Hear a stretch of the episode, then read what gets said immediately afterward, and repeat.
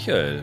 Ja. RTL hat beschlossen, den Wendler aus seinen DSDS-Folgen zu schneiden, aus gutem Grunde. Wenn du dir eine Serie aussuchen könntest, aus der du eine Figur rausschneiden könntest, welche würdest du wählen?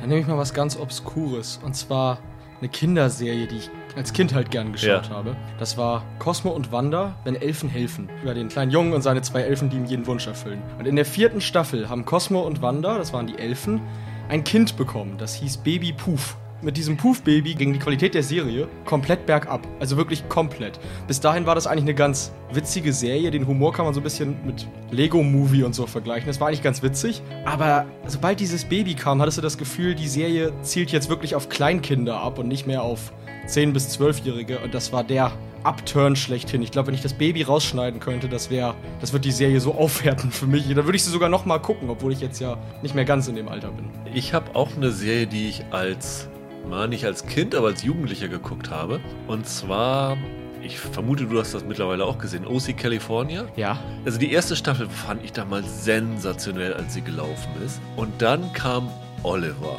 Oliver Trask, den Marissa im Vorzimmer ihrer Psychotherapeutin getroffen hat und der sich dann zu einem Mega-Stalker entwickelt hat, der immer mehr abgedreht ist und die ganze Serie wirklich innerhalb von wenigen Folgen runtergezogen hat. Ich weiß gar nicht, ist da glaube ich sogar noch in der ersten Staffel dazu gekommen am Ende und dann in der zweiten dabei gewesen. Und da ist die Serie teilweise dann äh, nicht mehr ansehbar gewesen. Ich habe damals drei Kreuze gemacht, als der endlich rausgeschrieben worden ist. Und die vierte Staffel von OC war ja wieder richtig, richtig klasse. Aber das dazwischen, ich glaube, der war auch damals, Anfang der 2000er, mit die meistgehasste Serienfigur überhaupt, die da rumlief. Und beim drüber nachdenken fiel mir das wieder ein, habe ich mich nochmal wieder drüber aufgeregt über diese, diese Figur.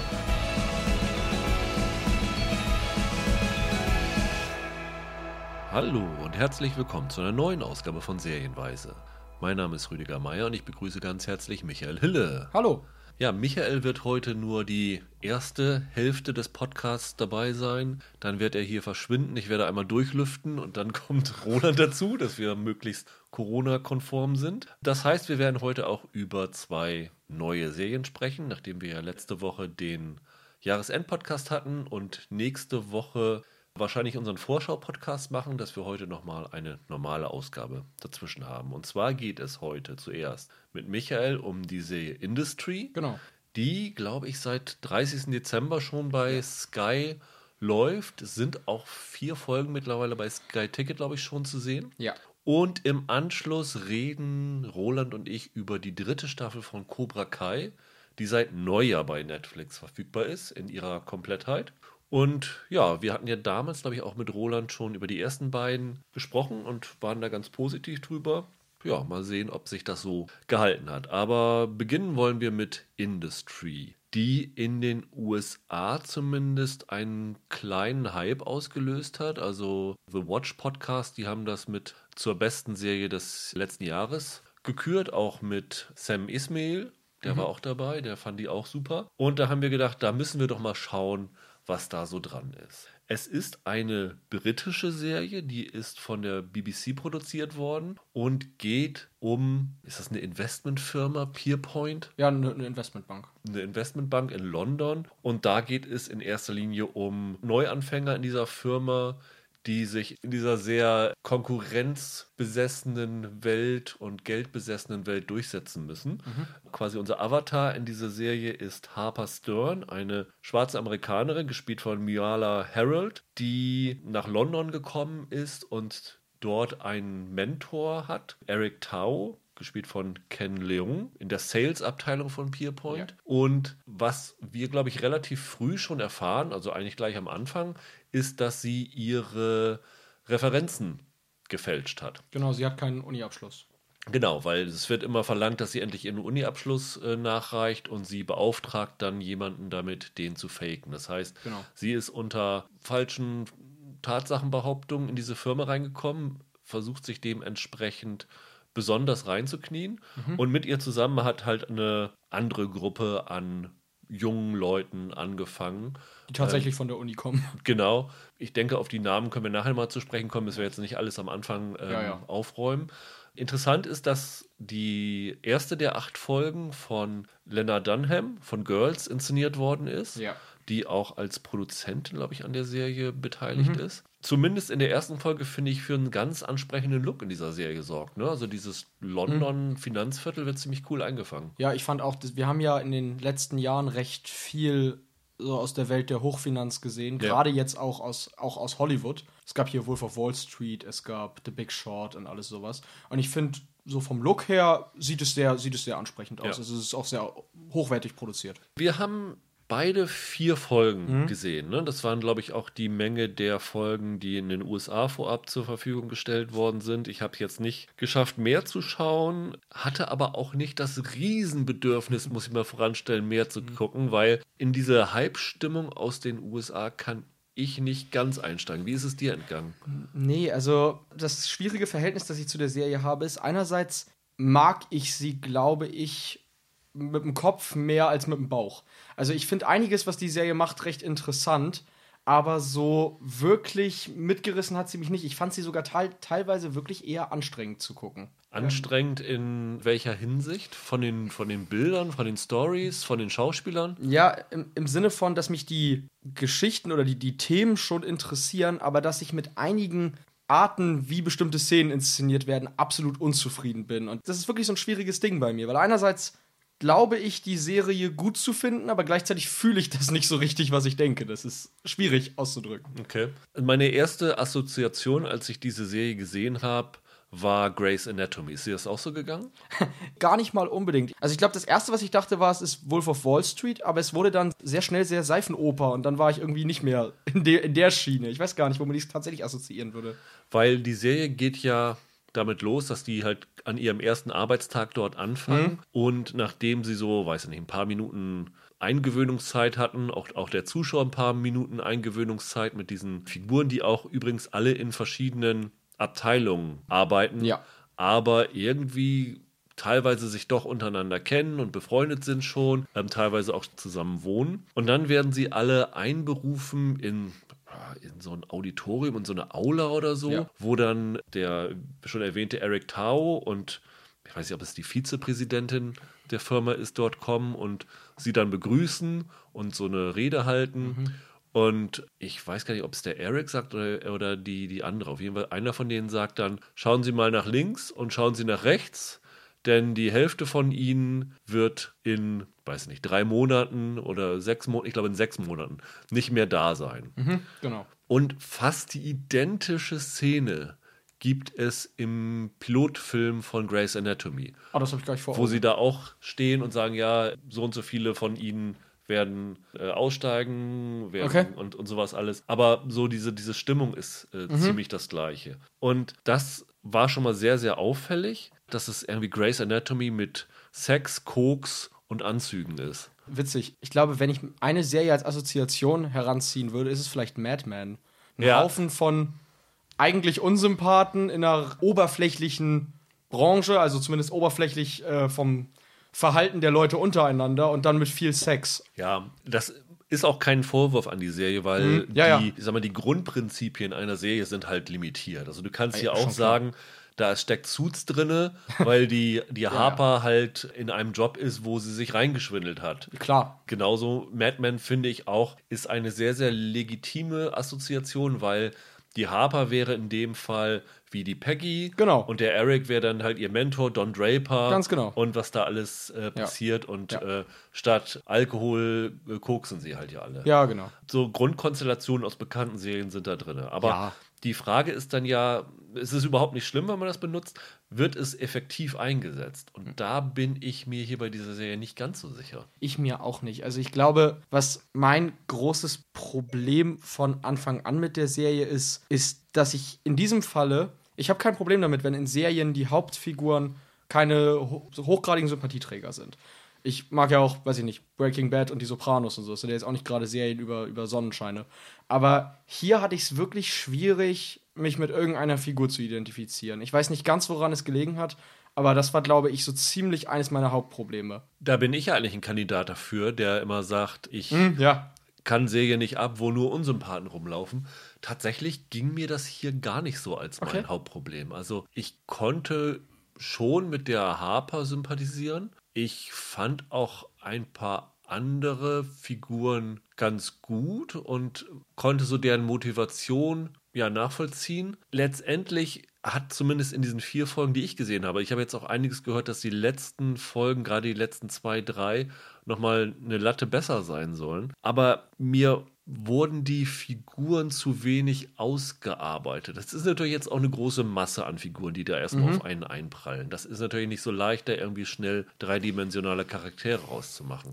Ja gut, aber sie müssten ja gar nicht unbedingt in dem Sinne schon dreidimensional sein, um jetzt mal den Vergleich zu Grey's Anatomy zu bemühen. Das, damit hast du ja jetzt angefangen. Ja. Bei Grey's Anatomy waren die ja auch nicht nach drei Folgen wahnsinnig ja. äh, tiefschichtige Figuren, aber jeder hatte eine bestimmte herausstechende Charaktereigenschaft, irgendein Merkmal, durch das klar war, aha, das war die Figur, das ist die Figur, auch wenn man sich die Namen nicht merken konnte. Und ich finde, hier fehlt teilweise das tatsächlich Markante an den Charakteren. Also ja, ich assoziiere sie darüber zum Beispiel, woher sie kommen oder was sie in der Pilotfolge gemacht haben, aber nicht darüber, wer sie tatsächlich sind. Das fand ich ein bisschen problematisch. Das äh, finde ich sehr interessant, dass du das sagst, weil ich habe mir hier aufgeschrieben, dass die Figuren für mich alle Stereotypen sind. Mhm. Und auch das kann man machen, weil man kann in einer Serie dann auch sehr schnell diese Stereotypen brechen wir haben über The Wilds geredet. Ja. Da geht es ja auch mit Stereotypen los, die dann aber recht schnell eine, so einen tieferen Unterbau bekommen und man sie dann ja. in einem anderen Licht sieht. In diesen vier Folgen zumindest ist das hier noch nicht passiert. Und das Schlimme ist, es sind Stereotypen, die andere Stereotypen spielen für diese Firma. Es ist jetzt ein total bescheuerter Vergleich. Okay. Aber es gab eine How I Met Your Mother Folge, mhm. in der Marshall Angst hat, gefeuert zu werden. Ja, ja, ich erinnere mich. Und er dann den Rat bekommt, du musst irgendwas machen, dass du dich hier unverzichtbar machst. Mhm. Und dann zählen sie so Beispiele aus. Hier guckt ihr an, Food Guy, der besorgt immer das Essen für alle. Hier Toy Guy, der hat immer alle möglichen Spielzeuge, mit dem kann man spielen. Und dann gab es noch Creepy Backrub Guy und sowas alles. Genau. Und Marshall beschließt dann, er wird Sports Guy und leitet dann die Fantasy Baseball Liga der Firma. Genau das gleiche macht die Serie hier auch.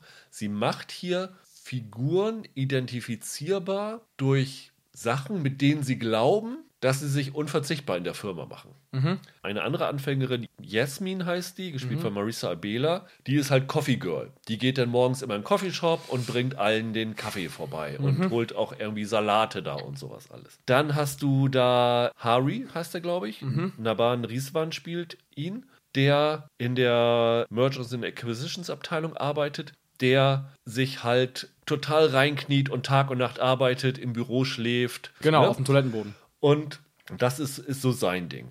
Dann hast du diese Wohngemeinschaft, die da ist. Das ist einmal Robert. Und Gus, ne? Und Gus, genau. Gus wird gespielt von David Johnson, Robert von Harry Lawty.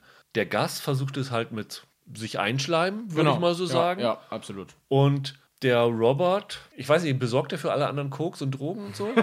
ich glaube ja. Ich glaube teilweise auch. Mhm. Ne? Also, also, also, der hat da zumindest den Zugang genau. zu. Da hast du sozusagen darüber so eine Identifikation wie in dieser How I Met Your Mother Folge. Das ist aber ja so der gespielte Stereotyp ja, von exakt, den Leuten. exakt. Aber da oben drüber sind sie halt aber auch nochmal andere Stereotypen, weil ähm, der Gas ist der Schwule, der Robert ist der Partyjunge, die Jasmine ist das Rich Girl, Harper natürlich dann die Unterprivilegierte, die sich, die sich nach oben arbeitet. Und das ist dann ein Problem, wenn das das Einzige ist, an dem du nach vier Folgen diese Figuren auseinanderhalten kannst oder definieren kannst. Ja, es lässt, es lässt die Figuren halt blass werden, da wir sie nie als sie selbst, finde ich, kennenlernen. Sie sind einerseits halt die Rolle, die sie irgendwie privat sind, andererseits geben sie sich dann halt auf der Arbeit wieder anders. Und wie gesagt, mir, hat es, mir ist es schwer gefallen, mich mit einer Figur tatsächlich zu identifizieren, weil sie nicht greifbar sind, weil ich sie dann halt dadurch blass fand. Ich glaube fast, der, der für mich am meisten Farbe abbekommen hat, war ähm, die Ken Loing-Figur. Der Eric, der ist wirklich der Beste. Den fand ich super. Das ja. ist auch ein, ein toller Schauspieler. Ja. Der, der, bei Lost war der dabei, bei, bei Person of Interest. Das ist ja auch ein super Schauspieler. Den fand ich klasse, weil der halt sofort eine markante Figur ist bei der ich jeder, zu jeder Zeit einschätzen konnte, wie er auf Situationen reagieren wird, wie er sich in bestimmten Szenen verhalten wird. Und das fiel mir bei den anderen Figuren viel schwerer. Wie er da mit seinem Baseballschläger ja. da immer rumläuft, ne? Oh ja, Highlight. Das ist immer so mein Problem, weil für mich müssen in, bei Serien in erster Linie Charaktere funktionieren. Gerade bei einer Serie, die ist bereits für eine zweite Staffel verlängert, die halt auch über einen längeren Zeitraum mhm. laufen will. Ja. Wenn ich da nichts habe, dann funktioniert die Serie für mich nicht. Bei allen anderen Qualitäten, die sie hat. Und das muss man Industry lassen. Sie hat sehr, sehr viele positive Sachen. Also es ist nicht nur der Look, der Soundtrack ist ja, super absolut. zum Beispiel. Mhm. Es ist auch das ist nochmal eine Parallele zu Grey's Anatomy, was, was wirklich gut ist. Bei Grey's Anatomy wurdest du in diese Geschichte reingeworfen, ist auch bei Emergency Room, gute Arztserien, gute Anwaltsserien oder so, die erklären dir das nicht zu Tode und sie brechen es nicht auf Medizin für Dummies oder ja, ja. Jura für Dummies runter, sondern genauso hier auch in Industry, die unterhalten sich halt im Finanzjargon mhm. und wenn du selber nicht da drin involviert bist, gehen so, weiß ich nicht, 30 Prozent der Dialoge dir komplett über den Kopf mhm. weg, was aber auch überhaupt kein Problem ist, weil du bist halt wie so ein Mäuschen, das da an den Schreibtischen in diesem Trading Floor sitzt ja. und du bekommst durch die Dramatik mit, um was es hier geht, auch wenn du nicht genau weißt, worum es geht. Und das macht die Serie sehr gut. Das Clevere ist, dass die Emotionalität, wenn sie über Szenen gespielt wird, die etwas direkt mit dem Bankerwesen zu tun haben, dass sie dennoch eindeutig ist. Also man, man sieht es ja auch an, am Schauspiel, ob etwas gerade, ob ein Deal gerade richtig schief läuft ja. oder. Das finde ich auch ziemlich ausgezeichnet. Was ich aber mich beim Schauen irgendwann gefragt habe, und ich will die Frage jetzt einfach mal in den Raum stellen. Okay. Diese ganze Geschichte, so die Geschichte der Hochfinanz und dann zu erzählen, parallel ist das so ein Leben auf der Überholspur, jeder hat irgendwie mit jedem Sex, jeder nimmt Drogen und besäuft sich. Ich habe mich zwischendurch gefragt, ist das jetzt wirklich noch so wahnsinnig originell oder interessant, weil irgendwie habe ich mittlerweile gar nicht mehr das veraltete Bild von Bankern als diesen als diese durchkalkulierten Anzugtypen. Ich sehe die eigentlich nur noch als Partyhengste und Saufnasen. Also, früher, früher distinguierte Herren, heute ja, nur, ja, ja, ja. Also ich, irgendwie die, die letzten paar Jahre, alles, was irgendwie aus dem Film- und Serienbereich kam, das so in die Richtung geht, versucht mir fast immer zu verkaufen, was für ein wildes Partyleben und was für Drogenhengste das alles sind. Ich frage mich irgendwie, ob mir das noch irgendwas Neues jetzt gibt. Das habe ich mich tatsächlich, ich weiß nicht, das war so mein Ding. Ich habe jetzt schon länger nicht mehr den ersten Wall Street gesehen von Oliver Stone. War ja. das nicht auch schon so da? Da ging das auch, ja, ja. da war das auch schon so, absolut. Es, es gibt relativ früh halt schon so Szenen von wegen, wir koksen auf dem Klo. Ja, und wie gesagt, je, jeder hat mit jedem. Auf dem Klo geht hier ganz viel ab. Absolut. Aber wie gesagt, jeder hat mit jedem Sex. Das muss auch gar nicht nur heterosexuell sein. Also da geht's quer durcheinander. Und ich habe da die ganze Zeit gedacht, Mensch, aber das weiß ich doch alles schon. Also da, darum geht's ja immer. Kön können, hätten wir nicht mal eine Banker-Serie über, so doof das jetzt klingt, einfach über Banker machen können, anstatt nur wieder über diesen ganzen Seifenopernkram? Das Lustige ist, ich habe mir irgendwann aufgeschrieben, dass ich diese Serie sehr, sehr authentisch finde. Ich weiß aber nicht, ob ich sie authentisch finde, weil ich es halt in schon so vielen Filmen gesehen mhm. habe, oder ob es wirklich authentisch ist. Das denke ich mir halt auch. Also ich meine, selbst in Filmen, die das jetzt gar nicht so in den Fokus stellen, sowas wie Big Short über den Beginn ja. der Finanzkrise, selbst da gehen sie dann zwischendurch in Stripclub. Selbst da gibt es die, die dann ihre Hunderter-Scheine da so aus der Hand fegen quasi. Und irgendwie, ich weiß nicht, ich habe auch die ganze Zeit gedacht, ja, ja, so sind sie halt die Banker. Aber ich frage mich jetzt, sind sie tatsächlich so? Ja, vielleicht können das ja ein paar von euch, die vielleicht in Frankfurt zuhören, mal sagen, wie das da so abgeht. Ja, findet ihr es authentisch? Es ist aber, das muss man sagen, insofern anders als Wolf of Wall Street oder Wall Street mhm. oder auch als Billions zum Beispiel. Mhm. Die drei Beispiele, die ich eben genannt habe, zeigen ja Leute, die wirklich so viel Kohle haben und die ihr, ihr Luxusleben Gut. ausleben. Und ja. diese Serie ist quasi, vor Downton Abbey gab es ja diese Serie Upstairs, Downstairs. Ja, ja. Und das ist quasi die Downstairs-Version ja. von Wall Street und Billions, wo man halt das gemeine Fußvolk, das arbeitende Fußvolk sieht, die nicht mit ihrem eigenen Geld jonglieren, sondern mit dem Geld von anderen jonglieren mhm. und halt erst noch an die Position kommen wollen, wie halt der Ex aus Billions und Co. Ja, billige Arbeitskräfte in der reichen, im reichen genau, Beruf, ne? Genau. Ja, ja, und insofern ist das doch schon noch ein bisschen was Eigenes verglichen mit diesen anderen. Aber ja, sie reizen das schon ganz schön aus, so diese Klischees oder authentischen Sachen, die da abgehen. Ja, ich fand sogar in den ersten vier Folgen, ich weiß nicht, wie es dir ging, aber ich fand jetzt die Konflikte oder die, ich nenne es mal Intrigen, die sich in diesem Bankenwesen abgespielt haben, waren im Vergleich zu den Drogen, Sex etc. Problem recht gering. Ich finde, das meiste, was irgendwie Schlimmes, Dramatisches passiert ist, kommt aus deren Exzessen, aus deren Privatleben, aber gar nicht unbedingt aus dem Berufsfeld. Ich finde, zu 60 Prozent könnten die auch in, bei irgendwas anderem arbeiten. Naja, ich sag mal, die Serie sagt ja schon, dass diese Drogen und der Sex quasi das einzige Mittel sind, mit dem sie in der Lage sind, mit diesem Druck, den sie Ja, ja. ständig ausgesetzt sind, äh, umzugehen.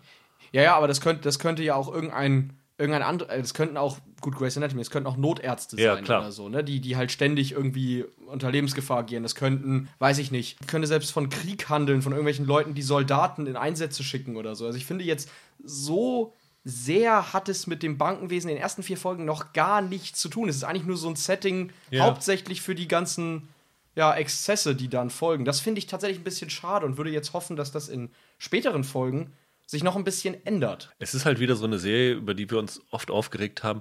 Ach, die Reichen haben auch ihre Probleme, ne? Ja, ja, so, So absolut. bisschen. Hast du denn nach der Serie Bock aufs Bankerleben? Hättest du jetzt Lust zu sagen, oh, ich, wenn ich wenn du jetzt freie Berufswahl hättest, das würde mich jetzt reizen?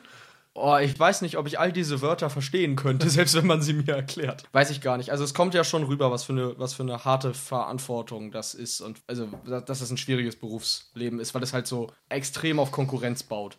Und da der Einzelne sehr schnell untergehen kann. Ein falscher Move und das war's halt für dich. Das kommt schon rüber. Das halte ich auch für realistisch, wie die Ja, Serie zeigt, total. dass der, äh, welcher Druck da herrscht. Und ich glaube auch, das ist auch ein großes Thema der Serie, der Sexismus, der da herrscht gegenüber den Frauen, halte ich auch für sehr, sehr realistisch. Ich auch absolut. Ich finde allerdings selber, dass die Serie ein kleines Problem in der Darstellung der Frauenfiguren hat. Vor allem halt in den Liebesszenen. Ich weiß nicht, wie es jetzt dir ging, aber in vielen dieser, dieser Sexszenen fand ich das schon sehr voyeuristisch drauf gefilmt. Du hast gesagt, dass es auch schwule Sexszenen gibt. Mhm.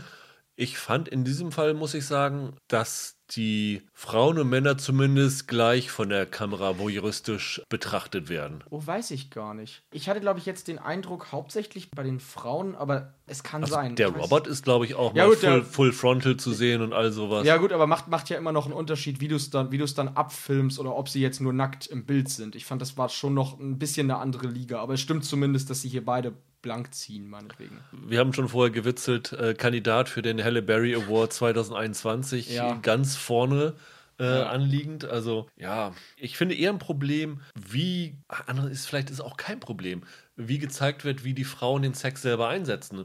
Und das ist, wenn man drüber nachdenkt, ist vielleicht gar nicht so schlecht, weil die Frauen in dieser Serie haben Sex wie Männer in anderen Serien. Ich weiß, was du meinst. Zum Beispiel, das kann man verraten, weil es wird von Anfang an klar gemacht, die Jasmine hat einen Freund zu Hause, macht aber dem Robert schöne Augen, der dann natürlich völlig auf sie abfährt. Klar. Und sie lässt ihn halt ständig, ständig hängen. Mhm. Und das ist sozusagen eine Geschlechterumkehr. Das ist eigentlich gar nicht so, so schlecht. Also man könnte im Moment denken, die Frauen werden hier als äh, sexsüchtige Monster gezeigt, aber das ist vielleicht sogar eher ein cleveres Ding. Und ich vermute mal, da hat Lena Dunham sehr viel mit zu tun, weil sie ja in Girls auch schon sehr sexpositiv war. Ich finde schön, wie du jetzt von einem Kritikpunkt zu einem Lob so in einem Ja. Atemzug ges geswitcht Ja, wenn man, bist. wenn man so drüber nachdenkt, ist das schon. Weil ich finde, man kann nicht einer Serie vorwerfen, dass sie Sachen macht, die andere Serien auch machen, aber sie, die macht es dann halt cleverer, indem sie sozusagen.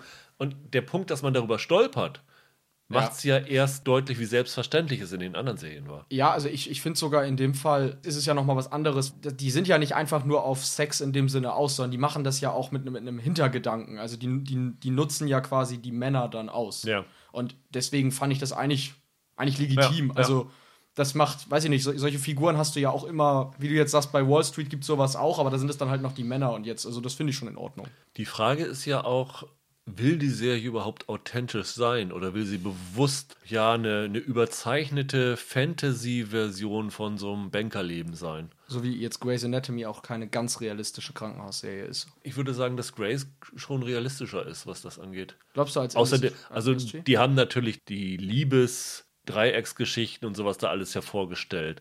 Aber die Arbeit selber find, ist, glaube ich, bei Grace sehr authentisch. Hier bin ich mir nicht sich- sicher, ob das nicht alles so ein bisschen überzeichnet werden soll. Es ist definitiv inspiriert von wahren Geschichten. Also eine Figur ist inspiriert von einem Vorfall, der, ich weiß nicht, vor fünf bis zehn Jahren in London passiert ist, Ja. von einem. Trotzdem bin ich mir nicht sicher, ob, wenn, wenn wir jetzt sagen, die Serie ist nicht authentisch genug, ob die Serie das überhaupt sein will. Naja, das, mein Problem ist ja nicht, dass die Serie vielleicht nicht authentisch ist, sondern ich finde, dass das, was sie dann da macht, also halt diese Überzeichnung mit diesen Ja. ganzen Eskapaden, dass sie darin für mich jetzt nicht originell genug ist, weil ich es halt letzten Endes alles schon mal gesehen habe. Weil, sa- sagen wir mal ehrlich, verglichen jetzt mit Wolf of Wall Street ist das hier ja alles noch nicht so schlimm. An, an Drogen- und Sexgeschichten, da war Wolf of Wall Street ja drei Spuren extremer. Ich, ich fand jetzt, dass da so das herausstechende Merkmal, also was genau will die Serie eigentlich, hat mir ein bisschen gefehlt. Ich fand es allerdings, muss ich auch sagen, sehr unterhaltsam. Also der, der Mix ist schon sehr gelungen. Aber worauf willst, willst du hinaus, habe ich die ganze Zeit gedacht. Ja, ich war, muss ich sagen, nach ein paar Folgen genervt. Wobei tatsächlich die vierte Folge ist die erste, wo so eine, ja, so eine richtig dramatische berufliche Entwicklung dazukommt. Das macht es dann schon interessanter. Also vorher hatte man so ein bisschen das Gefühl, die Serie zeigt im Wechsel Menschen, die am Computer sitzen und Menschen, die Party machen. Und das ist dann irgendwann ein bisschen zu wenig. Wenn sie da in diese berufliche Geschichte noch ein bisschen mehr reingehen und da deuten sie ja schon so erste persönliche Animositäten zwischen den ganzen, auch den, den Anfängern an. Vielleicht könnte es dann interessant werden. Das kann natürlich aber dann auch ganz leicht in die extreme Seifenopern-Nummer abrutschen. Ja, denke ich auch. Aber ich, ich finde halt auch, das, ähm, um das nochmal quasi zu verdeutlichen, das Wichtigste, was die Serie in der Zukunft für mich schaffen müsste, wäre, noch mehr herauszustellen, warum sie explizit im Bankenwesen spielt. Ja. Weil, wie gesagt, ich, find, ich finde, so könnte man den, das Setting ziemlich beliebig wechseln. Klar würde sich dann ein bisschen was ändern, aber vom Prinzip her. Und da muss für mich einfach ein bisschen mehr Fleisch an den Knochen. Ansonsten finde ich es in der Mischung, ja, böse gesagt, zu substanzlos, um mir da mehrere Staffeln oder so von anzugucken. Warst du denn mit den Schauspielern zufrieden? Ja, also wie gesagt, ich fand den Ken Loing mit Abstand am besten und bei allen anderen kann ich es dir ehrlich gesagt gar nicht so beantworten, weil ich wie gesagt mit den Figuren das Problem hatte, dass ich sie kaum greifen konnte und ich finde es dann immer sehr schwierig zu beurteilen, ob die Schauspieler sozusagen das treffen, was im Skript steht.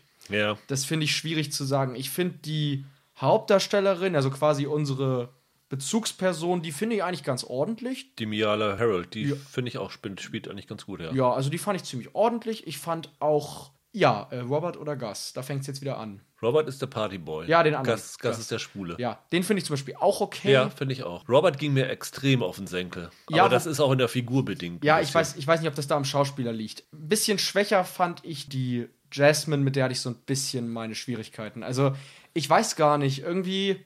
Wobei die, Jasmine ist die, also die fand ich auch extrem nervig, aber ich glaube, in der schlummert tatsächlich noch das größte Potenzial, da was rauszuholen aus dieser Figur, weil die ist sehr, sehr in ihren Möglichkeiten begrenzt. Das ist ja auch, ist das die einzige Figur von den Jungen, wo man das Familienleben zu sehen bekommt? Nicht nur durch den Freund, sondern auch die Mutter taucht dann ja noch auf. Zumindest in den ersten vier Folgen, ja. Wobei die Harper, die Skype dann mit ihrer Mutter, glaube ich, noch. Ja. Da ist, also was so das, den fam- familiären Hintergrund da angeht bei den Figuren, da ist noch wahrscheinlich einiges aufzuarbeiten. Aber ich glaube tatsächlich, dass aus der Jasmine noch am meisten rauszuholen ist. Aber im Moment, so wie sie nach den ersten vier Folgen ist, Ich fand irgendwie von der, von der Schauspielerin das Line-Reading manchmal so ein bisschen komisch. Also, es, kla es klang manchmal so ein bisschen wie auswendig gesagt. Aber ich weiß Okay. gar nicht, ob das Absicht ist. Die hat ja, wenn sie dann zur Arbeit erscheint, auch so ein leicht affektiertes Wesen. Kann sein, dass das irgendwie daher rührt. Ich bin mir da nicht so ganz sicher. würdest du sie denn jetzt so zu Ende gucken, die letzten vier Folgen? Nicht jetzt. Auch nicht nächste Woche. Ja, vielleicht, vielleicht später mal. Also ich glaube, ich glaube, jetzt hätte ich nicht unbedingt Lust dazu. Also es war jetzt vier Folgen echt okay. Irgendwann vielleicht noch mal, wenn ich mich dann dazu aufrappel. Das ist für mich, glaube ich, wirklich so ein Kandidat, wo ich letztes Jahr auch so ein paar hatte, wo ich dachte, okay, es ist jetzt keine Serie, die ich unbedingt gucken muss, weil sie mich hell- hellauf begeistert hat. Das ist aber eine Serie, die man gut zu Ende gucken kann. Du stellst sie dir quasi auf deine virtuelle Watchlist. Genau. Aber irgendwann wird sie dann auch im Laufe des Jahres da wahrscheinlich bei mir drauf versauern und ich werde es nicht schaffen, da hinzukommen, weil sie mich dann doch nicht genug gepackt hat. Ja, das ist mit Pech wieder so eine Serie, wenn wir dann so einen Halbjahres-Podcast machen, wo ich denke, ach, das wolltest du noch zu Ende Genau, gucken ja. und dann noch schnell die letzten. Ja. Was, was ist denn noch mal in den ersten Folgen passiert? Ja, ich, ich kann mir den ganz großen Hype da aus den Staaten nicht wirklich, also bedingt erklären. Ja, wobei tatsächlich es da auch eine große Differenz gibt zwischen Kritikerstimmen und Publikumsstimmen. Also Okay. wenn du so mal guckst bei Metacritic zum Beispiel, da ist die Differenz sehr groß. Okay. Bei Rotten Tomatoes hält sich ein bisschen die Waage, aber auch da ist so ein Wert wie 77 Prozent bei den Kritikerstimmen ist ja auch ein Zeichen dafür, dass das eine halbwegs polarisierende Serie ist. Also ich könnte mir gut vorstellen, dass das eine Serie ist, die, wenn wir die Hörer-Top 10 machen. Dass es eine ist, die bei einigen drauf auftauchen könnte, aber dass es andere gibt, die nicht mal die vier Folgen schaffen, die wir geguckt haben. Das kann ich mir auch vorstellen. Also ich meine, es kommt ja noch dazu, jetzt zum Beispiel bei sowas wie Rotten Tomatoes, wenn ich jetzt was darüber über, über publizieren würde sozusagen, das wäre vom Tenor ja auch noch verhalten positiv. Also Ja. ich würde ja nicht, ich, ich finde sie ja nicht schlecht. Ja. Von daher würde ich da ja auch in die positiven Stimmen mit reinzählen. Die Frage ist ja immer, wie, wie begeistert sind die Leute, die eine positive Rezension da schreiben tatsächlich. Ich kann auf jeden Fall verstehen, was der Appeal an Industry ist, aber so ganz meins ist es dann, glaube ich, Nee. nicht. Dem würde ich mich auch anschließen. Ja, Michael, dann war es das für uns. Herzlichen Dank. Ja, gerne. Und dann übergibst du gleich an Roland. So ist es. Bis dann. Ja, jetzt begrüße ich Roland Kruse bei mir. Hi Roland. Hallo. Ja, wie angekündigt, wollen wir jetzt über die dritte Staffel von Cobra Kai reden, die seit die Neujahr, haben sie ja kurzfristig vorgezogen, Ja. sollte ursprünglich am 8. Januar starten, bei Netflix verfügbar ist, alle zehn Episoden und in diesem Jahr ist es ein Netflix Original. Wir haben ja vor, ich glaube, fast genau einem Jahr darüber gesprochen, über die ersten beiden Staffeln, als sie bei Netflix kamen. Da war es ja nur aber nur eine Zweitverwertung, weil die Serie vorher bei YouTube Red, beziehungsweise wie es mittlerweile heißt, YouTube Premium, glaube ich, gelaufen ist. Aber dann so gut, dass Netflix sich wohl gesagt hat, wir geben euch jetzt so viel Geld, dass ihr jetzt nicht Nein sagen könnt und wir machen das jetzt mit dem gleichen Cast und der gleichen Geschichte weiter. Wir waren damals von den ersten beiden Staffeln ganz angetan. Ich Ja. glaube, du warst die zweite, hatte ich damals noch nicht gesehen. Die fandest du nicht mehr ganz so gut wie Die die, fand ich erste? nicht mehr ganz so gut wie die erste, das stimmt. Also die erste finde ich auch heute noch, finde ich echt super. Und die zweite, die hatte so, ein- hatte so ein paar Probleme. Da war, Ja. mir, war mir zu viel Melodrama, ehrlich gesagt, zum Beispiel. War aber auch nicht alles schlecht in der zweiten Staffel. Ja. Ich weiß noch, dass ich damals gesagt habe, ich habe Karate Kid noch nicht gesehen und möchte das unbedingt nachholen und habe es bis heute nicht geschafft, Karate Kid zu sehen.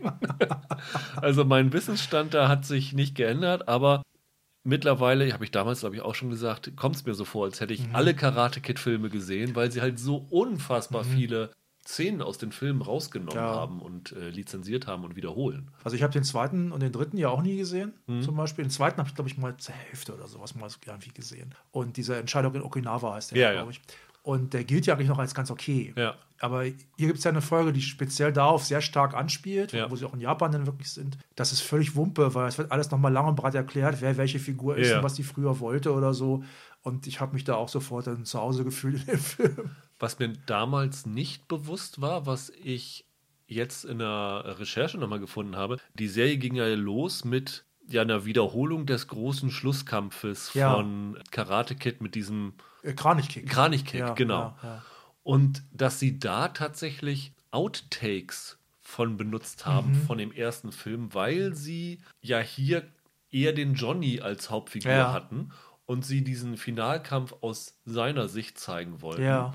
Und haben dann alternative Kamerawinkel benutzt, Ah, ja, okay. Mhm. die beim Schneidetisch rausgefallen Ja, ja, okay. und den haben sie wohl besorgt aus einer Salzmine in Kansas. Ja, komischerweise Wo die ganzen Ja. Filmklassiker so vom Winde verweht Ja. und so aufbewahrt werden. Also es ist immer seltsam, diese Sachen werden ja aus irgendwelchen Gründen in Salzminen häufig aufbewahrt, ne? Dieses Celluloid, ja. Weil es günstig zu lagern ist und Ja. weil die Luftfeuchtigkeit und die Temperatur wohl ideal ist, um so ein äh, Material zu ja, instand zu halten. Und ich weiß jetzt gar nicht, ob sie hier auch Outtakes benutzt haben. Ich glaube, das sind tatsächlich erst tatsächlich Szenen aus dem Film gewesen und sie greifen hier ja, ich meine, sowohl auf Szenen aus dem ersten, zweiten und dritten Teil zurück. Ja, aus dem dritten, glaube ich, gab es damals sogar auch schon eine Szene. Ja. Wir haben es in der zweiten Staffel, glaube ich, gab es. Da wird ja dann irgendwann in der zweiten Staffel taucht ja diese quasi die Gang von dem Johnny nochmal auf. Ja.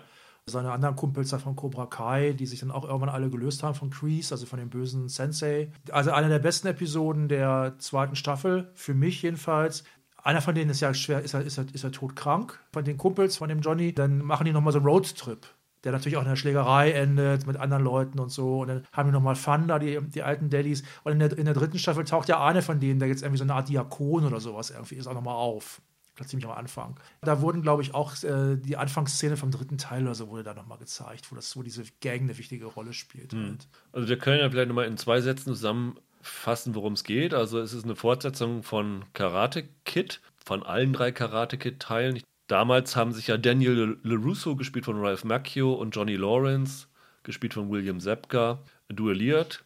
Daniel der große Held und Johnny Ja. der, der Bösewicht. Und die Serie spielt 34 Jahre danach. Daniel hat mittlerweile eine Autofirma aufgebaut. Johnny ist so ein heruntergekommener Tunichtsgut geworden und beschließt, weil er einem Nachbarsjungen hilft, Miguel, gespielt von Xolo Mariduena, den ich zum Beispiel aus Parenthood kannte, Ah, wo okay. er dann adoptiert, der Adoptivjunge ist. Und das spornt ihn dazu an, dieses Cobra Kai Dojo neu aufzubauen. Und dadurch entwächst wieder die alte äh, Rivalität mit Daniel LaRusso, der das Dojo von seinem Mentor Mr. Miyagi quasi wieder aufbaut. Und die beiden bauen sich einen Stall von Zöglingen auf, die dann ja auch eine eigene Rivalität aufbauen, was dann am Ende der zweiten Staffel in einem riesen Schulfight kulminierte, Ja. ich glaube 20 Minuten lang, an dessen Ende der Miguel von Robbie, dem biologischen Sohn von Johnny und ja, man kann sagen Ziehsohn von Daniel, vom zweiten Stock, glaube ich, getreten worden ist und auf dem Treppengeländer gelandet ist und ähm, gelähmt zurückgeblieben ist. Und Im Koma auch noch. Im Koma, ja. genau. Und die dritte Staffel setzt tatsächlich gleich zwei Wochen nach diesen Ereignissen Mhm. an. Miguel ist immer noch im Koma. Prognosen eher schlecht, dass er jemals wieder laufen kann Mhm. und beziehungsweise dass er überhaupt wieder aufwacht. Robbie ist auf der Flucht, hat Ja, sich, hat sich abgesetzt stimmt, aus am- Angst vor der Polizei. Stimmt, am Anfang ist er noch auf der Flucht, ja. Die Tochter von Daniel, die ja, zu seinem Dojo gehörte, Mhm. die leidet mittlerweile unter Panikattacken von diesem Kampf. Und die von Peyton List in der zweiten Staffel neu dazugekommene Tori Nichols, die so eine, ja, so eine Rebellin So ein ist. Bad Girl ist das, genau, ja. die ist von der Schule geflogen für die Mhm. Vorkommnisse dort. Also die ist maßgeblich daran schuld, dass die Sam, heißt sie doch, ne, die Ja. Tochter, dass die traumatisiert ist Ja. im Grunde. Ja. Das ist schon ein bisschen komisch, dass die die einzige ist, die Konsequenzen tragen musste, weil der Stimmt. Hawk, dieser gemobbte Junge, der im Verlauf der Mhm. zwei Staffeln sich so zu dem ganz harten Kämpfer mit so Irokesenschnitt und sowas alles gewandelt Zum, hat. zum, zum neuen Bully ist er auch Genau. geworden. Ne? Ja. Und der hat überhaupt keine Konsequenzen bekommen, offensichtlich nicht mal einen Schulverweis. Ja, der ist ja, naja, der ist ja auch in den Schrank gekickt worden, da von seinem spargeligen Nerdfreund da. Dimitri, genau, der dann zum ersten Mal ähm, äh, was ersten- gerissen hat. Der Ja. zum ersten Mal einen Kick landet, ja. Und ja, das ist die Ausgangslage der Staffel. Die Schule versucht sich reinzuwaschen von dem Ganzen, indem sie sagen, es gibt jetzt eine keine Berührungspolitik mehr Ja, ja. und dann läuft immer so eine Vertrauenslehrerin und sagt, Ja. hat er deinen Safe Space? Ja, ja, ja, ja. Und die gesamte Gemeinde von diesem West Valley heißt es, ne? Ja, Die sind so auf dem, war es Footloose oder Flashdance, die Tanzen verboten haben? äh, Footloose. Footloose, Ja, Flashdance ist das mit der Schweißerin. Ja, Die, ganzen, die waren, sind so auf dem Footloose-Trip, dass hier dann quasi Karate verboten werden das wird soll. sogar so gesagt in der Serie. echt? Ja, ja, ja. Und, und der Johnny macht sich natürlich selbst Vorwürfe wegen dem Koma von Miguel Mhm. und ja, überlegt, ob er sein, seine Karate-Lehrer-Karriere an den Nagel hängt. Ja. Seine Beziehung ist auch in den Brüche. Er hatte ja so eine zarte Romanze da mit der Mit Mutter, der von Mutter, genau. Miguel, die Nachbarin. Und er ist eigentlich auch wieder ganz schön versoffen und runtergekommen Ja. am Anfang. Ne? Und auch der Daniel leidet, leidet in Anführungsstrichen darunter, weil durch die schlechte PR Mhm. ist sein Geschäft in Gefahr. Ein rivalisierender Autohändler hat ihm ja die Lizenz für japanische Autos abspenstig gemacht und sagt ihm, okay, entweder du verkaufst an mich oder das war's für dich. Und der Einzige, der sich die Hände reibt, ist John Kreese. Das Ja. ist ja der ehemalige Mentor von Johnny Lawrence, der ihn quasi zum Bully angetrieben Ja, hat ja. der in der zweiten Staffel ja neu dazugekommen ist. Das war ja der große Cliffhanger am Ende der Ende ersten der Staffel, ersten, ja, dass er da aufgetaucht ist. Und der ja versucht sich, sagen wir mal, die, dieses Cobra Kai Studio, dieses Dojo wieder unter seine Fittiche zu bekommen und seine, ja, seinen damaligen Weg fortzusetzen. Das ist ihm ja sogar jetzt schon gelungen im Grunde. Johnny ist heraus Ja. bei Cobra Kai und da sind ja einige drin geblieben und die haben sich ja Kreese jetzt untergeordnet. Ja. Ne? Und ja, das ist so die grobe Story. Wie findest du die Staffel im Vergleich zu den anderen beiden und für sich genommen? Ich finde die tatsächlich wieder besser als die zweite. Also ich finde, die machen vieles richtig. Ich weiß nicht, ob es Zufall ist oder ob sie mh, teilweise gemerkt haben, dass sie mit einigen Sachen ein bisschen Probleme haben. Also zum Beispiel eine Sache, die sie, die sie machen, die ich gut finde. Ich finde, das Herz der Serie, das ist nicht die Rivalität eigentlich zwischen ähm, Johnny und, und, und Daniel, sondern das Herz ist eigentlich die Beziehung zwischen Johnny und Miguel. Ja. Das ist auch wirklich eine der Stärken der ganzen Serie. Also gerade auch so Martial Arts Kino und Action Kino versucht dann ja manchmal so was Sentimentales da reinzubringen. Das kann ja sehr schnell in die Hose gehen. Und das ist hier eigentlich immer sehr angenehm mit den beiden, mit dieser Ziehsohn-Geschichte. Das stellen sie hier schon ziemlich stark in den Mittelpunkt. Gerade am Anfang, wenn, wenn, wenn er versucht, er will ihm ja wirklich helfen, dass er wieder aufwacht. Ich weiß jetzt nicht, wie, wie, wie sehr wir jetzt hier spoilern wollen. Nee, also wir haben alles gesehen, Ja. aber wir versuchen es wieder Wir versuchen mal, wir versuchen mal. Also, also Johnny ver- tut wirklich alles und macht sich große Vorwürfe und bemüht sich wirklich extrem, dass der wieder aufwacht. Und, äh, ja. Wobei er ja schon für diese Situation ziemlich ungeeignet ist. Also der Junge liegt im Ja. Koma und er stellt sich neben das Bett und schreit ihn an, dass er gefälligst aufwachen soll. Ja, so wobei das ist natürlich eine der Sachen, die sie auch wieder gut gemacht haben, die in der ersten stark waren, dass Johnny irgendwelchen Scheiß macht, weil das nicht besser weiß, obwohl er es gut meint. In der ersten Staffel zumindest war es so, aus den falschen Gründen offenbar äh, oft äh, klappt dann irgendwas. Und das ist natürlich ganz schön. Was ich zum Beispiel auch prima finde, ist, ich finde die Comedy in der Serie, wenn sie da ist, funktioniert eigentlich immer. Also wenn mal was nicht funktioniert, geht es meistens ums Drama. Und zum Beispiel bringen sie ja auch jetzt hier eine Figur wieder zurück, die ich eigentlich ziemlich lustig fand, von der ich es schade fand, dass sie, glaube ich, in der zweiten Staffel gar nicht dabei war.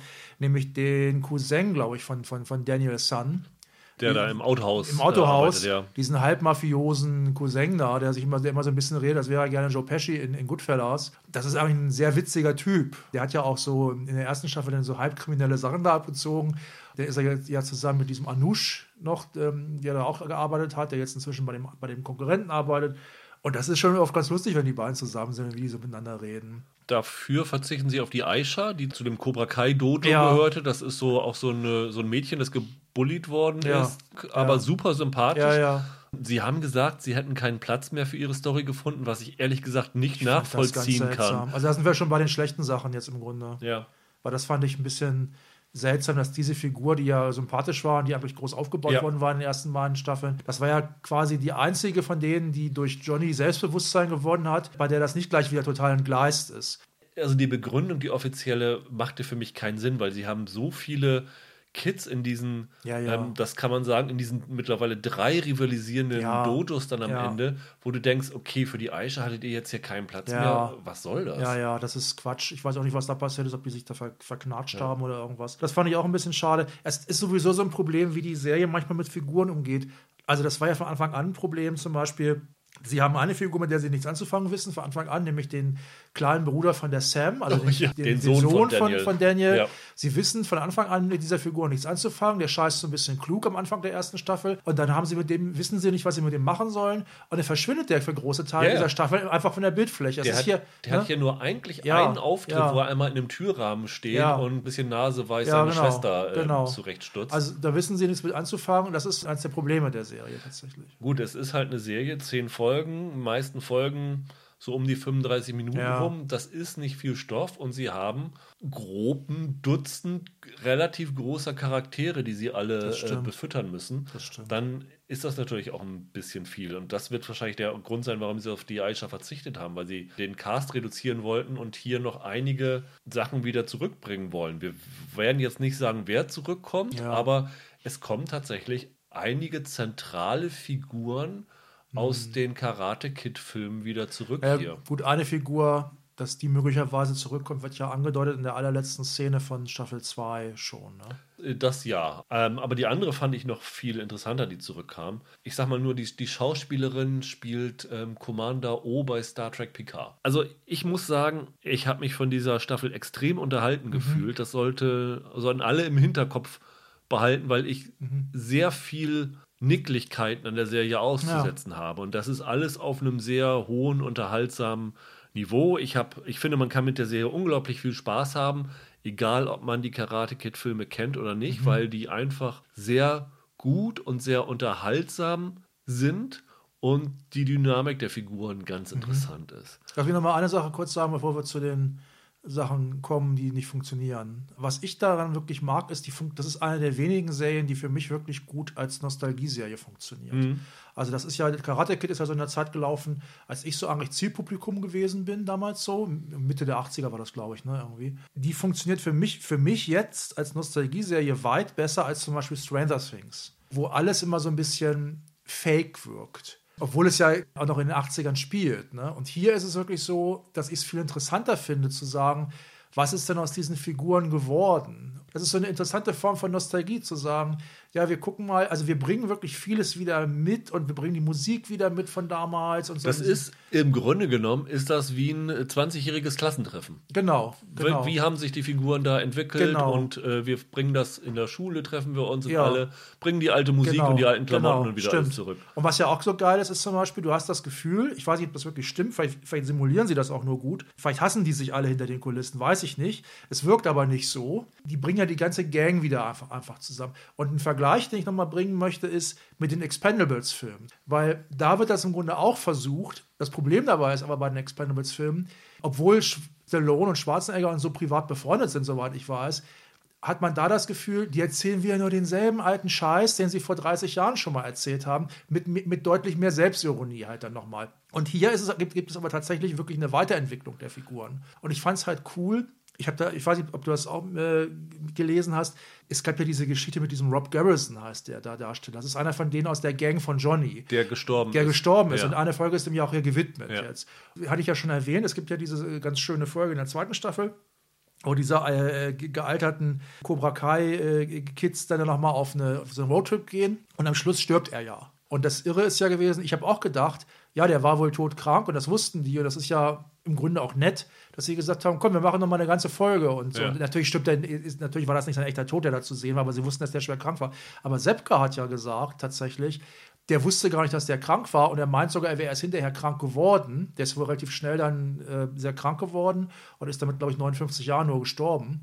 Ist aber auch völlig egal, aber trotzdem hast du das Gefühl, dieses Klassentreffen findet ja auch bei den Schauspielern halt statt und das überträgt sich irgendwie auf die Serie. Du hast sogar oft das Gefühl, weiß ich auch wieder nicht, ob es wirklich so ist, aber selbst bei so einem Typen wie Crease zum Beispiel, dass der da im Grunde Spaß dran hat, da wieder dabei zu sein. Also der große Unterschied zu Expendables ist ja, bei Expendables sind alles große Stars, deren Karriere, also die, Mhm. Stimmt. die seither ja Stimmt. eine Karriere weiter gehabt Stimmt. haben. Das heißt, du hast seit 1980 ständig Stallone gesehen, Ja, ja. ständig äh, Schwarzenegger Stimmt. gesehen. Das hier sind äh, Leute, Macchio und Sepka, die haben zwar noch eine Karriere Ja, gehabt, ja. aber die sind eigentlich im Grunde vom Bildschirm verschwunden Ja, ja. gewesen. Das heißt, es ist wirklich ein Wiedersehen mit Menschen, die man ewig nicht gesehen hat. Und ich muss auch sagen, ich finde es genial, wie die es schaffen, hier die Vergangenheit und die vergangenen Mhm. Filme einzublenden. Du hast es wirklich ganz oft, dass sie versuchen, so eine ja, Nostalgie oder so eine Stimmung aufzuzwingen, indem sie so Mhm. Schnipsel aus alten Filmen oder aus alten Zeiten einbringen. Aber hier wirkt das wirklich sehr clever, organisch eingebaut. Mhm. Und das, muss ich sagen, habe ich so auch. Ich kann mich nicht erinnern, dass ich Mhm. irgendwo mal so gut gesehen habe. Ja, lass uns mal meckern. Äh, Ja, meckern. Also ich, also mein, mein Hauptproblem an dieser Serie ist, dass ich sie jetzt drei Staffeln lang gesehen habe und ich das Gefühl habe, dass sich die Figuren nicht weiterentwickeln. Okay. Dass sich alles im Kreise dreht. Sie versuchen immer in jeder Staffel eine Folge einzubinden, wo Johnny und Daniel äh, freundschaftlich zueinander Das sind. stimmt, ist mir auch aufgefallen. Und das wird dann so äh, am Ende der Folge meistens dann gleich wieder eingerissen und am Anfang der nächsten Mhm. gibt es wieder einen neuen Punkt, worauf sich der Konflikt wieder draus entwickelt. Und in dieser Staffel gibt es eine Folge, ich glaube, es ist die zweite oder die dritte, da sind die beiden zusammen im Auto unterwegs und sind auf der Suche nach dem Robbie, nach dem Sohn von Johnny. Und diese Folge funktioniert wie eine Buddy-Cop-Episode Ja. mit zwei Figuren, wie es bei Buddy Cops ähnlich ist, die komplett unterschiedlich sind, die große Dif- Differenzen haben, die sich aneinander reiben. Und ich hatte an diesen 20, 30 Minuten so unglaublich viel Spaß, wo ich gedacht habe, Kinder, seht ihr nicht, dass das hier die Serie ist? Ja. Die Serie hält Johnny und Daniel zu 70, 80 Prozent auseinander. Und wenn die beiden zusammenkommen, dann kämpfen sie meistens. Aber sie hatten, und das hat mich wirklich überrascht, das habe ich schon am Anfang der ersten Staffel gedacht, dass sie mit dem Auftreten von dem John Kreese aufbauen würden, dass die beiden zusammenarbeiten müssen gegen einen gemeinsamen Gegner. Naja, das ist ja auch nicht ganz falsch, der Gedanke. Und das ist bis jetzt nicht passiert. Naja, Ja, so richtig nicht. Äh, ich wage mal zu behaupten, dass das in der vierten Staffel eine Da große gehe ich Rolle stark spielen von aus, ja, ja. Aber es hat bis jetzt nicht geklappt. Und das ist der Grund, warum sich, sich auch diese Figuren nicht weiterentwickelt haben. Das heißt, sie fallen alle in diese alten Muster zurück. Und das Gleiche gilt auch für die Kinder dabei. Und das finde ich ein bisschen schade, dass sie hier so eine Chance verpassen, Charakter sich entwickeln zu lassen. Also ich gebe dir weitgehend recht, bis auf zwei Figuren. Ich finde tatsächlich, dass Johnny sich weiterentwickelt. Mir fällt da ein Satz ein von der sehr schönen, sehr unbekannten Serie Der kleine Mann mit Bjarne Mädel, wo ja mal dieser geniale Satz fällt, als, als Jugendlicher hatte ich immer Angst, dass ich so ein Arschloch werde. Bin ich ja auch nicht. Bin ein ganz anderes Arschloch geworden. und ähm, Johnny ist immer noch eine Pfeife, aber er ist nicht mehr dieselbe Pfeife, die am Anfang der Serie gewesen ist. Ich finde, der hat sich entwickelt. Es ist tatsächlich eine äh, gibt es ja, gibt's ja mehrere Beispiele. Das ist wirklich ein ganz gutes. Das ist wieder so ein ähm, Coming-of-Age-Film, Teenager-Film mit, einem- mit einem 50-Jährigen. Ja, ja, Und, äh, und, und ich finde, der entwickelt sich. Aber ich gebe dir grundsätzlich recht. Also, es geht ja bis sogar dahin. Es gibt ja nicht nur diese Buddy-Cop-Geschichte. Es gibt auch, ich glaube, in jeder Season, also zumindest gab es in der zweiten und in der dritten, gibt es definitiv eine Folge, wo die beiden jeweils mit ihren Herzdamen. Also bei, äh, bei Johnny wechseln die immer. Ja. Bei, bei Daniel ist es immer seine, Seine Ehefrau. Ehefrau, genau. Und ähm, die ist auch ganz patent. Dann treffen die sich und verstehen sich. Und die, und die Frauen vermitteln so ein bisschen. Das sind natürlich viel vernünftiger als die Männer. Und äh, was bei den beiden Männern auch nicht allzu schwer ist, muss man ganz ehrlich sagen. Da verstehen die sich ganz gut. Und kurz danach knallt es dann irgendwie wieder, weil die beiden Kerle zu blöde sind. Das ist wieder, das wiederholt sich sehr stark. Ich hatte auch wieder aus denselben Gründen, die du schon genannt hast, Riesenprobleme mit hier Sam und Robbie. Also die, die Tochter. ja, diese Liebesgeschichte. Diese Liebesgeschichte. Also da, das- das, ist nicht besonders Nee, tiefgehend. aber das fand ich ja an der zweiten Staffel mit das Schlechteste überhaupt, weil die hatte da, die war da relativ, relativ zentral, fand ich, diese Geschichte zwischen denen. Ich finde, die beide darstellerisch reißen die beide keine Bäume aus. Die sind auch nicht grottenschlecht, aber die sind auch, auch nicht super doll. Viele Sachen werden wirklich immer wieder wiederholt. Das ist schon richtig, das stimmt, ja. Ich bin kein Martial Arts Experte, aber ich finde die Kämpfe durchaus gut. Also für, für so einen Laien äh, Ja, gesehen, finde ich die actionreich, Mhm. gut gemacht. Es sieht nicht aus, als ob die, hast du ja öfter mal aneinander vorbeischlagen, Ja. sondern Ja. es sieht richtig, richtig gut aus. Das Einzige ist, ich weiß nicht, ob dir das aufgefallen ist, es gibt irgendwann einen, einen Kampf, wo John Kreese dann auch kämpft. ja. Erinnerst du dich noch an die nackte Kanone, diese Szene, wo Leslie Nielsen kämpft und dann offensichtlich, also bewusst offensichtlich ein Double ist und dann kommt er immer hochgesprungen in dem Moment, damit du, damit du siehst, das ist Leslie Nielsen. Und hier siehst du hundertprozentig, dass John Kreese gedoubelt wird, weil er wird immer von hinten gefilmt in diesen Kämpfen. Ja, ja. Und es, äh, die hat eine ganz andere Statur. Also wenn sie es auf lustig gemacht hätten, wäre es okay gewesen. So wird es ein bisschen Ja. komisch. Aber die Kämpfe selber ist mir dann irgendwann aufgefallen. Ich weiß nicht, ob sie das bewusst gemacht haben, aber die sind nach Wrestling-Prinzipien choreografiert. Okay. Weil du hast immer wieder, und das war in den Staffeln auch vorher schon so, dass in den Kämpfen auf einmal irgendwer seine Allianzen ändert. Ja.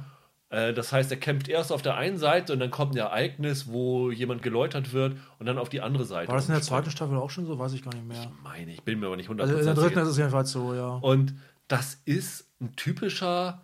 Wrestling-Show-Element, dass dann halt Leute kämpfen und auf Aha. einmal in der Allianz eine große Überraschung. Aha, ich kämpfe gegen den anderen Aber und sowas diese, alles. Also ich weiß, dass es diese, ich weiß, dass es diese, diese Drama- und Show-Elemente bei Genau. Wrestling gibt, aber ich habe es echt zu selten gesehen. Und okay. das läuft sehr, sehr viel nach den Wrestling-Prinzipien, wie, so ein, wie so ein Fight abläuft. Interessant. Was ja auch total Sinn macht, weil Wrestling ist einfach eine gute Show, die Klar, äh, ja, ja.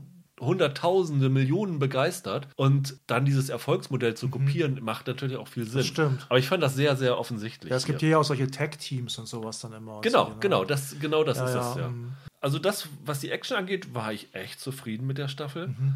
Wobei das ist hier auch wieder eine Wiederholung, ne? Das ist dann, das kann man ja ruhig, ruhig jetzt mal spoilern, das ist auch wieder eine Episode mit einem riesigen Kampf. Ja, ja, es gibt ne? jede Staffel einen großen, eine Ja, große ja. Kampfszene. Also in der ersten es Staffel war es halt das eigentliche Turnier nochmal. Ne? Aber das ist auch etwas, was die Serie bringen muss, weil es erwartet wird. Ne? Sie heben die Regeln immer mehr auf, ne? Also der Kampf in der ersten Staffel war, wie du schon gesagt hast, ein, Turnier, wo es nach festen Prinzipien abging. Da wurden zwar mal auch illegale Sachen gemacht, also die nicht, nicht regelkonform sind. So, dann hattest du in der zweiten Staffel diesen, diesen Kampf an der Schule. Ja. Aber in der dritten Staffel wird es jetzt noch äh, down und Ja. dirtier, muss man Ja, sagen. das stimmt. Das geht dann schon in Richtung Exploitation. Ne? Ja. Also nicht, weil es jetzt so super hart wäre. Da spritzt jetzt ja kein Blut oder Nein, sowas. nein, nein. Äh, obwohl auch schon Knochen knacken schon mal. Ne? Also, aber, aber das ist natürlich absurd fast schon, ne? dass sich diese Kids dann da die Fresse einschlagen, muss man echt mal sagen. Und dass da irgendwie keiner, keiner von denen, von denen mal im Knast landet oder so. Ja. Also ich meine, klar, eine Figur ist im Knast gelandet, aber das war ja aus anderen, naja, nicht aus anderen Gründen, aber das hat ja nichts zu tun mit diesem, diesen allgemeinen Kämpfen da. Das ist halt total Exploitation und absurd. Ne? Das Problem ist halt, dass sie diese Prinzipien aber auch auf die dramatische Handlung anwenden. Und da funktioniert es für mich nicht so gut. Also du kannst davon ausgehen, sobald eine Figur, egal ob alt oder jung, mit einer anderen Figur sich näher kommen, wo, sodass sie wirklich Ja. sich auf einmal ineinander verlieben, taucht innerhalb von Sekunden eine Ex auf, die dann, die dann auf einmal das äh, Ganze wieder aus den, aus den Angeln hebt. Ja, ja. Das sind so halt ja, Seifenopern-Sachen. also wer auf Drehbuchkunst steht, wird in Cobra Kai äh, keinen Gefallen tun, aber wer darauf steht, der ist auch dumm, wenn er Cobra Kai anschaltet, weil das ist, das erwartest du da nicht vorher. Es gibt einen Aspekt in dieser Staffel, der später kommt, aber ich finde, da können wir schon drüber reden, auch so, dass es spoilerfrei ist, weil warum sich diese Staffel auf einmal bemüht, ist, dass sie nicht nur diese Filmrückblinden hat, sondern auch noch für eine Figur eine neue Vorgeschichte erzählt, Ja, nämlich für den John Kreese. ja. Die Serie ist quasi John Kreese Begins in dieser Staffel, wo du gezeigt bekommst, wie dieser nette junge Mann zu diesem unbarmherzigen Typen geworden ist. Ja, man muss es fast umgekehrt sagen, dass dieser unbarmherzige Typ war mal ein netter Ja, okay, Mann. oder so. Ja, ja. Hat das für dich funktioniert? Einerseits ja, andererseits fand ich es trotzdem nicht gut. Also ich habe mich gefragt, warum muss man den jetzt humanisieren? Genau, das habe ich mich auch gefragt. Ja. Also das war für mich wieder so eine Geschichte, was ja schon so oft gemacht worden ist. Jetzt muss der nochmal humanisiert werden. Also das bekannteste Beispiel davon ist im Grunde ja Darth Vader. Ja. Im Grunde. Wenn dann diese Szenen kommen, die sind nicht schlecht gemacht. Der Typ, der diesen jungen Kreese spielt, der ist nicht übel. Ich finde es sogar halbwegs glaubwürdig. Diese ganze, das ist ja im Grunde so eine so eine richtige Rambo-Geschichte, ne? so in, in, in, in, Ja. in Vietnam und so. Und Be ähm, beginnt wie American Graffiti und wird dann zu Rambo. Stimmt, genau. Ich fand es auch sehr vorhersehbar, also sogar schon den Anfang. Naja, das, da, da will ich jetzt wirklich nicht spoilern. Da gibt es so ein paar erzählerische Tricks, wenn diese Figur, wenn der junge Kreese eingeführt wird. Also ich habe das aber alles vorausgesehen, was da, was Ja, da ja, passiert. das? Also auf und, jeden Fall. und es ist, also ich fand es, wie gesagt, ich fand die Szenen nicht schlecht. Ganz gut gespielt, ganz gut gemacht, ganz spannend, aber gleichzeitig auch vorhersehbar und diese Humanisierung. Also warum, warum kann das nicht einfach irgendwie ein narzisstischer Arsch sein, der, der Typ? Genau, ne? also, genau. Äh, es, ne? es gibt Ja. Bösewichte, Genau. die muss man nicht erklären. Genau. Ich muss nicht wissen, wie Hans Gruber früher mal war. Ja, genau. Oder wie äh, die andere Alan Rickman-Figur in Robin Hood Ja, früher war. genau. Die Der- sind einfach böse. Punkt. Huber war ein super, total lieber Kerl früher und dann hat er schlechte Noten gekriegt Ja. und dann ist er zum, da zum, zum quasi Terroristen geworden, genau. Was ich noch gerne ansprechen müsste, was für mich ein Riesenproblem war, ist diese gesamte Aspekt mit der Lähmung von dem Miguel. Der eine Punkt, der mich wirklich gestört hat, ist, da liegt dieser Junge im Koma und auch das äh, ist kein Spoiler, also sorry, wer das nicht vorhersieht, der hat noch nie eine Serie geguckt. Natürlich wacht er aus dem Koma aus und dann liegt er halt dann gelähmt in dem Krankenhausbett. Es kommt nicht ein Schüler ihn besuchen. Am Ende äh, Ja. wenn er dann wieder in die Schule zurückkehrt. Ach, da bist du ja wieder. Ha, ha, ha, ha. Ist die Sam nicht mal da? Nee. Aber sie machen doch diesen, machen doch diesen Fundraiser sogar für ihn. Die machen diesen Fundraiser für ihn, aber es wird, es wird nie so jemand da ihn, Okay. ihn besuchen. Also- also das da- fand ich echt problematisch. Also da habe ich jetzt, also da, da habe ich jetzt tatsächlich, du hast recht, ich glaube, es wird wirklich nicht gezeigt, aber da war ich jetzt, da bin ich jetzt davon ausgegangen, dass die schon da sind. Weil später wirft er ja der Tori dann vor, weil die waren ja sogar mal zusammen, die beiden, du warst nie da. Und dann sagt sie ja, sie hat sich im Grunde nicht getraut, was ich ihr auch abkaufe, der Ja, Figur. aber es waren ungefähr Ja. ein Dutzend, auch teilweise engste Freunde und so. Und, und keiner Ja, kommt auch, ihn auch, besuchen. auch irgendwie Hawk ist da nie. da wird dann immer gesagt, ach ja, wir müssen was für ihn tun und so. Aber es stimmt. kommt keiner vorbei. Also vielleicht, man, man, man, kann, man kann da irgendwie sich was zusammen erklären, irgendwie, vielleicht hatten einige Angst, vielleicht hat sich Hawk nicht getraut, da die Mutter zu treffen von ihm oder sowas mit Karate und so, weil die ja nichts mehr von Karate hören wollte und so weiter. Aber es ist ein bisschen komisch, das stimmt, ja. Und dann habe ich ein Problem damit, wie dieser äh, Reha-Prozess von ihm gezeigt wird.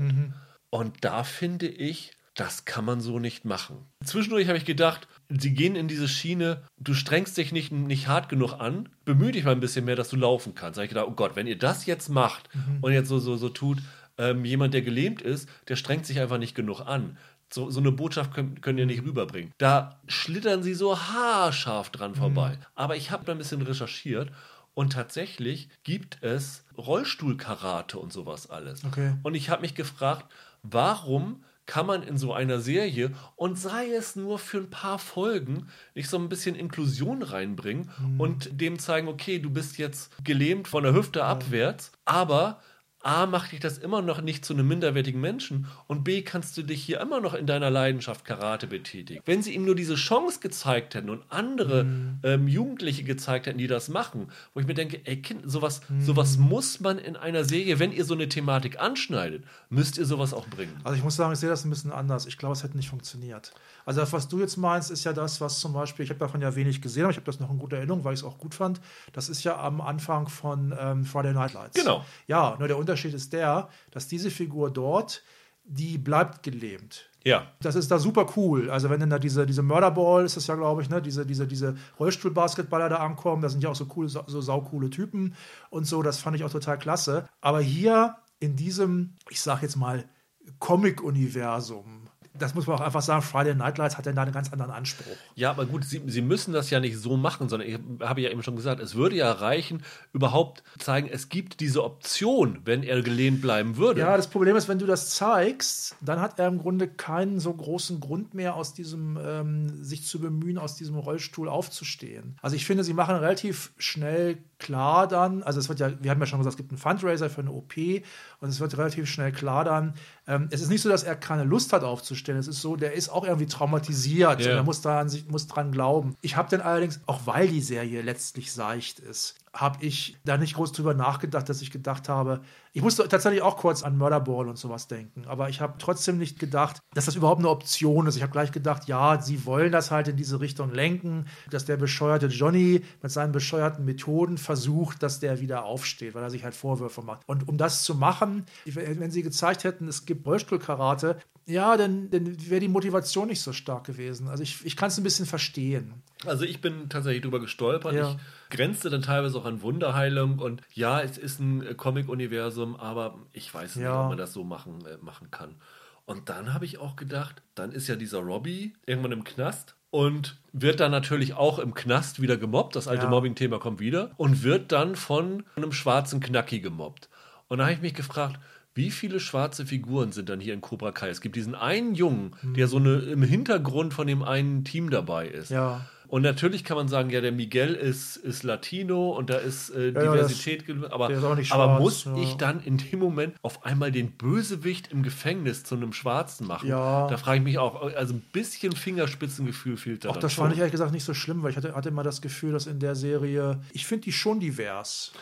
Und ich finde, das ist einfach egal. Das ist halt, das ist halt eine schwarze Gang im Knast. Das ist ja eine Gang, das sind ja drei, ne? Also das ist eine kleine Gang eigentlich. Da es dann halt den Miguel gibt und es gibt ja zum Beispiel auch einen bösen Asiaten. Kommt ja ein neuer Bully noch dazu. Ja, ja. Und ja, Hautfarbe ist da im Grunde kein Thema. Das ist so ein bisschen wie, weil ich ich mich ja neulich bei Bridgerton drüber aufgeregt, also weil ich es historisch nicht, nicht gegeben sah. Aber hier jetzt äh, ist es auch so ein bisschen Shondaland-mäßig, dass, dass das Race irgendwie kein Thema ist oder Ethnizität. Fand ich okay. Also es, weil, es ist halt eine schwarze Gang, ne? Wie gesagt, muss ich die im Knast als Gegenspieler Ja. haben? Ich weiß nicht. Es ist mir nur aufgestanden. Es hat mich überhaupt nicht an dem Genuss der Serie gestört. Man nur, wenn man drüber nachdenkt, find, ist so ein bisschen komisch. Ich fand eher diese ganze Knastgeschichte so ein bisschen für den Ja, Eimer. Weil das ist natürlich super vorhersehbar, wie das ausgeht, Klar. das weiß jeder, ne? Aber das muss man allgemein sagen, die Serie funktioniert natürlich schon nach sehr einfachen Strickmustern. Ja. Aber das macht sie halt auch so unterhaltsam. Das also das ist tatsächlich eine Serie, wo du dich eigentlich hinsetzen kannst, diese Folgen schnell weggucken kannst. Ja. Und dich einfach nur unterhalten lässt, ohne da groß drüber nachdenken zu müssen. Weil diese Sachen, die mich jetzt gestört haben, ich denke, da werden 95 Prozent komplett drüber wegsehen, was auch völlig okay ist. Mhm. Aber in dem Moment, wo wir hier drüber reden, ähm, beschäftigt man sich natürlich ein bisschen intensiver mit der Handlung Ja, und ja. dem Ganzen und denkt dann über solche Sachen nach. Aber das trübt überhaupt nichts. Also wie gesagt, ich habe Riesenfreude gehabt Mhm. und ich muss sagen, mit dem Ende dieser dritten Staffel habe ich total Bock auf die vierte Staffel. Ja. Ich glaube, die, wenn sie in die Richtung gehen, wie ich hoffe, dass sie gehen, könnte die vierte Staffel für mich die beste werden bisher. Mal gucken. Wir haben, was, wir, was wir jetzt noch gar nicht so richtig erwähnt haben, ist, es gibt ja halt eine Folge, oder sind sogar zwei, die äh, praktisch komplett in Japan Ja, spielt. ja, ne? Und ja. Also da ist natürlich dann viele japanische Charaktere, mit denen auch wird, wird auch ganz gut umgegangen, finde ich. Auch das sind wir die, alten Darsteller von, von damals, denn also es gibt ja so einen, so einen super Widersacher, Chosen heißt Ja. der. Da wollen wir jetzt echt mal nicht spoilern, aber ganz, ganz coole Figur und ziemlicher Schrank. Der macht das auch ganz gut.